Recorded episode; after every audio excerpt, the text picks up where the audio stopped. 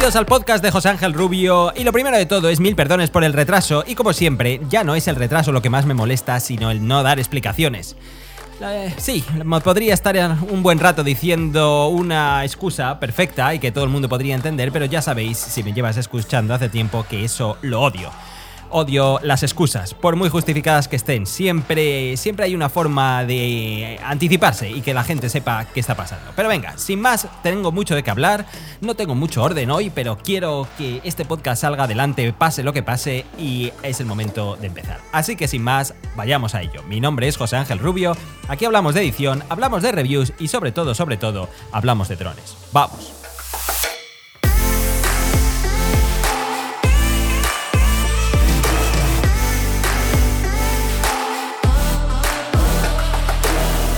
Si todavía no las has escuchado, te recomiendo el directo que ha hecho Tarsicio hoy, viernes 15 de mayo de 2020. Por cierto, si me escuchas desde fuera de España, eh, hoy es.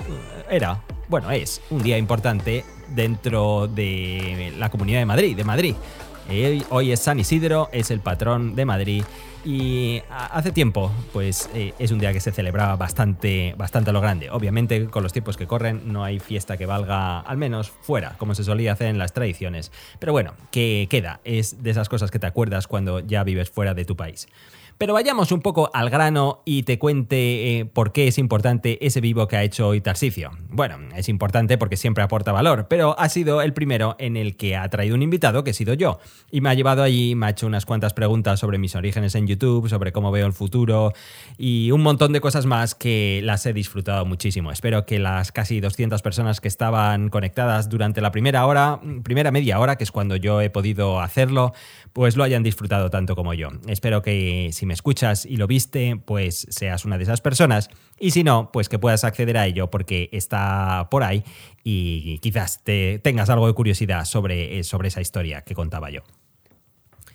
Esto también te lo cuento porque hay una, un experimento que mm, eh, eh, hemos hecho en ese vivo y ha sido lanzaros una pregunta y preguntaros esto mismo. Y es que ya llevamos tiempo pensando en hacer un evento sobre drones eh, entre personas de habla hispana. Lo hemos intentado hacerlo de manera presencial. Lo intentamos en Chile, ocurrió aquel asunto que tuvimos que cancelarlo. Lo ocurrió en Miami y lo hemos tenido que cancelar por el asunto del coronavirus. Pero lo que yo me he dado cuenta es que este evento, esta conferencia, este, esta, esta reunión virtual entre todos los droneros, entre toda la comunidad que me escucháis, no va a tener éxito si no lo hacemos virtual. No tiene ningún sentido hacerlo presencial, mucho menos ya con los tiempos que corren, eso ya es totalmente inviable. Pero incluso cuando las cosas eran normales, tampoco iba a funcionar. Así que llevábamos tiempo diciendo, tenemos que hacer un evento, un evento en el que nos congreguemos todos, un evento en el que todos tengan un tema que exponer y que quizás entre nosotros nos hagamos de maestros de ceremonias, nos hagamos preguntas y de alguna manera llevemos, os llevemos a todos vosotros una forma de compartir conocimiento de, de manera innovadora, porque que yo sepa, no hay ningún otro creador de contenido que haya hecho una cosa similar. Al menos yo no lo conozco. Así que después de darle muchas vueltas, eh, decidimos lanzarlo, se vino abajo, lo intentamos una segunda vez, tampoco funcionó.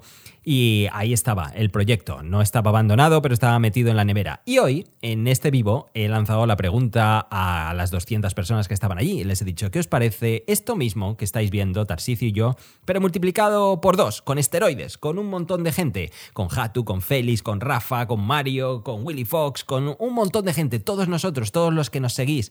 Yo creo que haríamos un espectáculo no solo lo más entretenido del mundo, sino que además con un montón de valor. Así que lancé esa pregunta y la respuesta ha sido abrumadora. Todos habréis, habéis dicho, por supuesto, hacedlo, hacedlo, que nos interesa muchísimo. Sería, sería algo, algo único.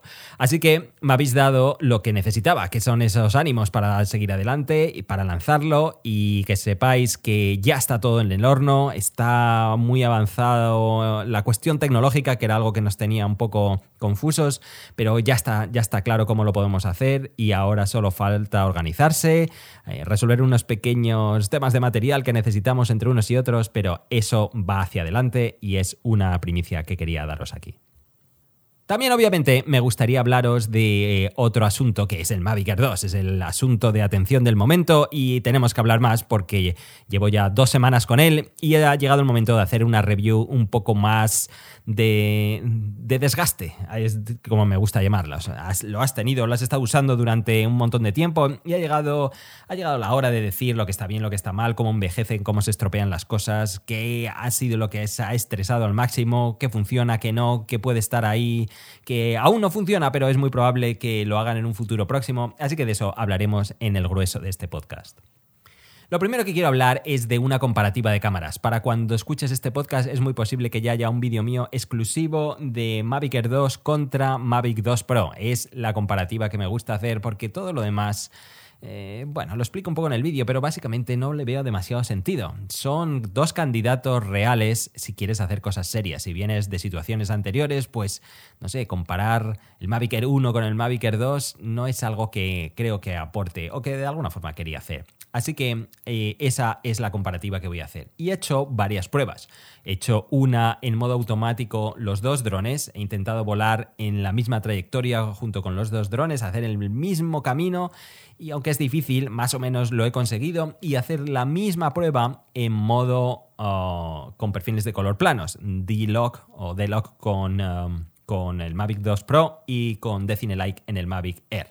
Entonces hice esa prueba la hice un día, me guardé el contenido, volví a casa, lo, lo, lo planeé todo para ponerlo en el próximo vídeo y curiosamente, como ocurre, como viene siendo habitual, pues hubo una actualización de firmware hace tres días a fecha de publicación de este podcast, que es la 0130, que esa tiene una grandísima, grandísima mejora incluida, que es la eliminación casi total del ruido. Y sobre el ruido, era el único asunto que me tenía amargado a la hora de recomendar este dron.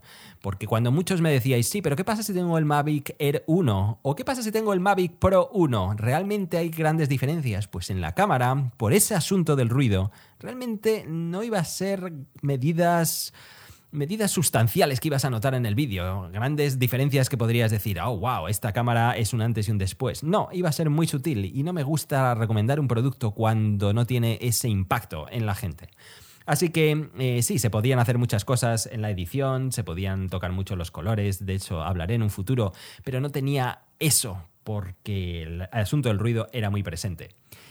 Curiosamente, DJI me sigue pidiendo que le dé feedback. Por favor, me dice, si ya lo estás usando, todo lo que encuentres, dímelo, que nos va a ayudar mucho para hacer mejoras. Y siempre les he estado diciendo el asunto del ruido. se lo he dicho así. Digo, esto está ahí y no parece que vaya a solucionarse. Y si no lo podéis quitar ya, mucho me temo que es un tema de hardware y las cosas entonces se van a poner difíciles para mucha gente. Pero la verdad es que han estado trabajando a pico y pala, de sol a sol. Y un trabajo de chinos, y nunca mejor dicho, como siempre y la verdad es que con el firmware 130 lo han eliminado a unas tasas brutales. Entonces, sobre esto hay que hablar largo y tendido. Primero, para decirte que si este dron lo usas de manera automática, con los modos en automático me refiero, sin perfiles planes de color, sin decine like, el ruido prácticamente no está. Ya tendrías que hacer mucha investigación, hacer mucho zoom, buscarle tres pies al gato, irte a las sombras y decir, ah, ahí está, ahí te, te encontré. Pero eso no es lo que va a hacer la mayoría de la gente y en ese sentido, para los que empezáis, para los que usáis este dron sin demasiadas florituras, ese valor automático os va a valer siempre. No obstante, si das un paso hacia adelante o si tu curva de aprendizaje va progresando y llega un momento en el que dices, sí, pero estos colores no son los que quiero, me gustaría aprender a tocarlos, y entonces cambias a Decine Like, pues decirte que en este sentido las cosas han mejorado mucho también, pero no está perfecto, no está, no está limpio. Y eh, recuerdo que hace poco, eh, un día, fecha de, grabación de este podcast, me pedían, me pedía de JI un feedback y me decían, pero vamos a ver, pero de, si, si 10 es perfecto, Perfección absoluta. Y cero es ruido insoportable como estaba en los peores días. ¿En qué situación estamos ahora en Decine Like? Y yo creo que ahora mismo estamos en un 8. Y estar en un 8 es una buena noticia, porque significa que ahora mismo con un LUT, con un tratamiento de ruido posterior, con cualquier, con cualquier trabajo no muy elaborado, podría ser capaz de eliminarlo del todo. Aunque de eso ya hablaré en un futuro vídeo y con un poco de suerte voy a poneros a vuestra disposición un LUT o una o una plantilla que simplemente arrastrando encima del material te resolvería el asunto. Hay una persona dentro de nuestra comunidad, un suscriptor que sabe muchísimo de color, que me ha enseñado una barbaridad y que se ha ofrecido voluntariamente a hacer un trabajo al respecto, lo cual le agradezco mucho. Sabréis más de esta persona en un futuro vídeo, pero es muy posible que con software, con un software posterior, esto lo resolvamos. Y quizás te estés preguntando, ¿y por qué no lo hace DJI directamente? Y así nos quitamos de líos. Pues porque si tocara demasiado esos valores es muy probable que los perfiles de color planos ya no fueran tan planos y entonces cuando no es plano el tratar el color con LUTs o con el aspecto que sea, bien sea de manera manual o con alguna plantilla ya creada, sería un completo infierno y es muy difícil que lo hagan. Pero quién sabe, la verdad es que eh, ellos me, me están sorprendiendo a la velocidad a la que están haciendo modificaciones y es probable que en un futuro las cosas mejoren aún más. Así que ya tenemos un Mavic Mini con esta versión 130 probablemente para cuando lo recibas, ya lo está empezando a recibir mucha gente, seguramente ya esté fino fino. Ya solo quedaría el asunto de AirSense, del que hablaré enseguida, y pocas cosas más, incluir las goggles, incluir el Smart Controller y este tipo de cosas que ya es sacarle brillo al asunto. Así que ya tenemos un producto en el que de verdad, de verdad, de verdad me encuentro cómodo recomendándolo. me encuentro cómodo en aquellos aspectos que decía en mi vídeo, me encuentro cómodo si no tienes nada y quieres empezar con algo, entonces el Mavic Air 2 es una opción muy sólida. O si el Mavic Mini se te ha quedado pequeño y quizás lo quieras vender porque quieres seguir aprendiendo, entonces da un salto al Mavic Air 2 que por precio no va a impactar demasiado en tu situación. La verdad es que estoy haciendo suposiciones, cada uno tiene una situación muy diferente, pero digamos que el salto entre uno y otro no es muy grande. Y si tienes cualquiera de los otros, si tienes el Mavic Air 1, si tienes el Mavic Pro 1 y estás contento, pues no le des más vueltas, sigue disfrutando con tu dron y ya vendrán futuras versiones que te hagan saltar. Incluso si estás contento con el Spark o si estás contento con el Telo. Y si tienes un Mavic 2, pues si tienes un Mavic 2, no tiene sentido ir al Mavic Air 2, francamente. Cualquiera de los dos, el Zoom o el Pro, bueno, el Pro es descartado, que no, el Pro es el rey hoy por hoy, al igual que es el Phantom 4 versión 2.0 y por supuesto el Inspire. O sea, en esos casos no tiene ningún sentido plantearse el Mavic Air 2. Pero para todo lo demás, entonces sí que sí, podrías dar el salto. Me sigue encantando OcuSync 2.0 y la cuestión ya no es tanto la fortaleza de la señal, que no es algo sustancialmente brutal con la versión 1.0, es prácticamente funciona igual de sólida una que la otra. Usando el Mavic 2 Pro, usando el Mavic Air 2 no vas a notar grandes diferencias, pero donde está la gran diferencia es la transmisión de la imagen en vivo que ahora es 1080p frente a 720 que era antes. Se aprecia muy notablemente incluso en una pantalla pequeña de tu smartphone. Por supuesto si tienes un tablet más aún, aunque en este caso ya sabéis que con este nuevo diseño del control remoto del Mavic Air 2 tendrías que utilizar un accesorio para poder usar un tablet. Y vayamos a aquellas curiosidades que te lo dan la experiencia, estas cosas que no te cuenta nadie y que simplemente las aprendes a base de pasar horas con este producto.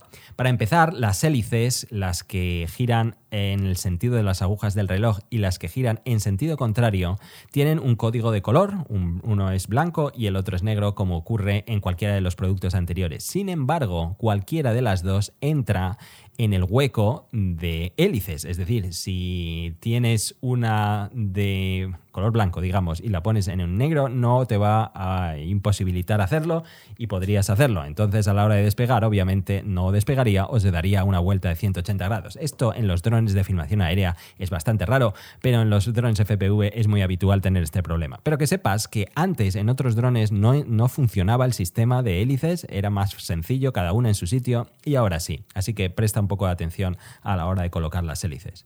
También decirte que la cámara gira a derecha e izquierda si mantienes tu dron en posición, eh, en posición norte, digamos. Y la cámara podría girar este-oeste de la misma manera que lo hace el Mavic 2 Pro. Para ello tienes que pulsar la, pantalla y arrastrar el dedo a derecha e izquierda de la misma forma que lo haces en el Mavic 2 Pro. Incluso aquí puedes, ah, puedes tener todo el margen de maniobra para girar en diagonal usando todo este campo de movimiento que tendría la cámara. Una cuestión que no teníamos en el Mavic Mini, que muchos me hicisteis la pregunta, ahora se puede hacer.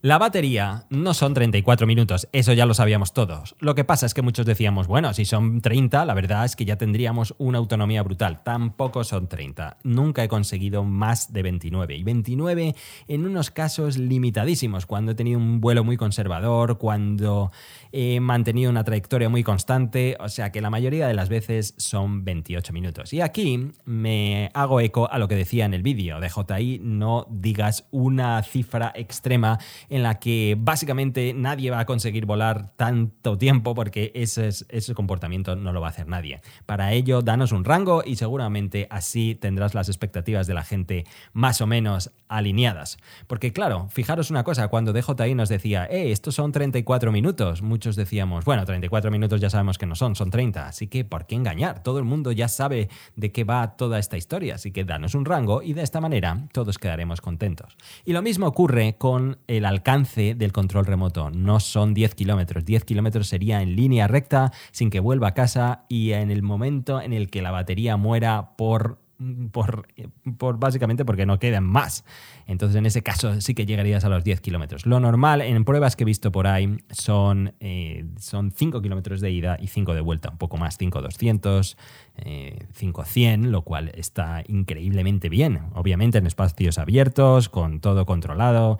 En fin, situaciones que también son difíciles de replicar, pero ahí, ahí tienes la posibilidad de hacerlo. A este respecto, eh, sigo sigo pidiendo mis permisos y he tenido la frustración de encontrarme una roca en el camino. La FAA me ha denegado eh, las primeras, el primer intento de llevarlo más allá del alcance de la vista y por tanto poder hacer una prueba de alcance porque básicamente, según ellos, no detallé suficientemente bien el plan de vuelo ni las medidas eh, que podría tomar en el caso que las cosas salieran mal. Bueno, yo creo que sencillamente no lo quieren poner fácil para que esto no sea eh, casa de Bernarda Alba, por no decir otra ordinariedad. Pero mm, lo volveré a intentar y a ver si hay suerte. Y entre tanto, me gustó, consideré oportuno que deberíais saberlo, deberíais saber cuál es la situación de todo esto porque mucha gente tiene interés en ese test. No entiendo muy bien por qué, porque si quieres saber la, la robustez de la señal, no se va a ver hasta tan lejos. Pero bueno, supongo que todo el mundo quiere llevarlo a sus límites a ver qué hay de cierto en todo eso. Así que, por curiosidad, de acuerdo, acepto esa prueba. Sin embargo, eh, decidí, como decía antes, informaros de cuál es la situación y me llevé una tremenda decepción cuando hice una encuesta en mi pestaña de comunidad en YouTube diciendo eh, no puedo hacerlo, ¿qué queréis? ¿Que prohíba de nuevo los permisos? que abandone este proyecto o que lo haga de manera furtiva. Eso básicamente lo hice con segundas para, eh, para ver el grado de sensibilización que hay en la comunidad dronera frente a temas ilegales. La sorpresa ha sido mayúscula cuando he visto que tras 2.000 votos el 52% me recomendaba o me sugería hacerlo de manera ilegal. Sí, ha sido un jarro de agua fría. No, no pensaba que estuviéramos así. Yo pienso que eso hubiera sido una reacción lógica de hace de 3-4 años, pero no del 2020. Que sepas que no voy a hacer esa prueba de manera ilegal. Sé que me iba a traer más problemas que, que otra cosa y volveré a pedir mis permisos. Pero mm, ya hablaré en un vídeo de esto porque todos nos debemos concienciar de que así no son las formas de hacer las cosas. Con respecto a AirSense, ha sido una grandísima sorpresa. Me encanta AirSense, me encanta el sistema ADSB y me encanta toda la flexibilidad y potencia que tiene, aun habiendo sido súper conservador. Simplemente tienes la posición de los aviones que están cerca y nada más, ni siquiera tienes la altitud cuando este sistema ofrece un montón de cosas más. Ofrece la matrícula, ofrece el año de fabricación, incluso dirección, coordenadas, altitud obviamente, velocidad, un montón de cosas. Todo esto no te lo da el sistema de DJI. Yo creo que no han querido enfadar demasiado a los, a los aviadores recreacionales, lo cual es una gran ironía a la par que una gran contradicción, porque por otro lado está proponiendo un sistema en el que los droneros tienen que vender toda su información en el momento que están usando sus drones. Entonces aquí habría un agravio comparativo brutalmente injusto, pero en fin, es lo que hay. Yo creo que quizás en el futuro vengan más cosas, sobre todo cuando esté disponible en otras regiones del mundo. Si sale adelante la normativa de Europa, entonces será obligatorio también usarlo allí y quizás veamos un cambio diferente. Pero si tienes gran interés por tener el sistema ADSB, dado que el único momento donde lo podrías encontrar en Estados Unidos es ahora mismo, te ofrezco en mi último vídeo una forma en la que puedes comprarlo en una dirección física de aquí de Estados Unidos y una compañía te lo remitiría allí donde vives. Y poco más puedo decir de este dron. Sigue siendo muy potente a la hora de hacer fotos, le hace un guiño tremendo a los fotógrafos. Todas las opciones de foto tienen su capacidad de hacer fotos en RAW con una flexibilidad brutal. Incluso las fotos en 48 megapíxeles que generan nada menos que 100 megas de un archivo RAW. Y aparte de esto, bien, sigo contento con Active Track 3.0, aunque eh, es el modo traza o, el modo Smart. El modo Parallels es peligroso porque no tiene sensores laterales y esto acaba en desastre en muchas ocasiones pero todo el modo Spotlight y el punto de interés 3.0 dan una creatividad impresionante. He hecho un vistazo a mi último vídeo, a mi vídeo donde hablo de modos de seguimiento, se llama Focus Track ese vídeo, y verás lo que se puede hacer con punto de interés 3.0. Puedes hacer órbitas alrededor de objetos que se mueven. Y Tarsicio en uno de sus vídeos, en su review del Mavic Air 2, nos dijo cómo usar el modo Spotlight eh, de forma creativa. Podrías girar y bajar tu dron manteniendo siempre el punto de interés en el centro que es una maniobra bastante compleja. También quiero anticiparos una cuestión que tengo en la cabeza que no es una decisión tomada, pero está ahí y me parece justo que la sepáis. Y es el hecho de no sé qué hacer con este podcast. No sé si continuarlo o si. o, acabar con él. Llevamos cerca de 100 episodios y esa fue la meta que me puse, a 100 y luego evalúa y la verdad es que está en un plató, no crece, se mantiene donde está. Y muchos me habéis dicho, ya, pero lo que pasa es que no lo promocionas suficiente. En mi último vídeo, en la review del Mavic Air 2, lo hice y no he notado absolutamente nada. Por otra parte, creo que el asunto de la pandemia está afectando mucho, ya que mucha gente escuchaba podcast haciendo otro tipo de cosas, pero no estando en casa y eso también está teniendo un impacto. Y me gusta la idea de tener este formato. Sé que, sé que puede ser potencialmente una alternativa. Si mañana revienta YouTube, porque las cosas son así. Fijaros, ¿quién nos iba a decir que el mundo estaría como está hace tres meses? Pues al menos hay algo más donde tengo presencia y eso también es una estrategia inteligente de supervivencia. En fin, no sé qué hacer. De manera que mm, de manera que, bueno, si tienes algo al respecto y me lo quieres decir, bien sea por aquí o en Instagram, pues, pues te lo agradeceré. Pues nada más, de todo esto es de lo que os quería hablar en esta ocasión. Muchas gracias por vuestra paciencia, vuestra comprensión, por estar ahí siempre y nos seguimos viendo la próxima vez y atentos a las próximas noticias de hacer ese macroevento virtual, conferencia, webinar como queráis llamarlo, todavía no sé cómo llamarlo, pero tengo mucha ilusión por sacarlo adelante y nos vemos la próxima vez. Un saludo y hasta pronto.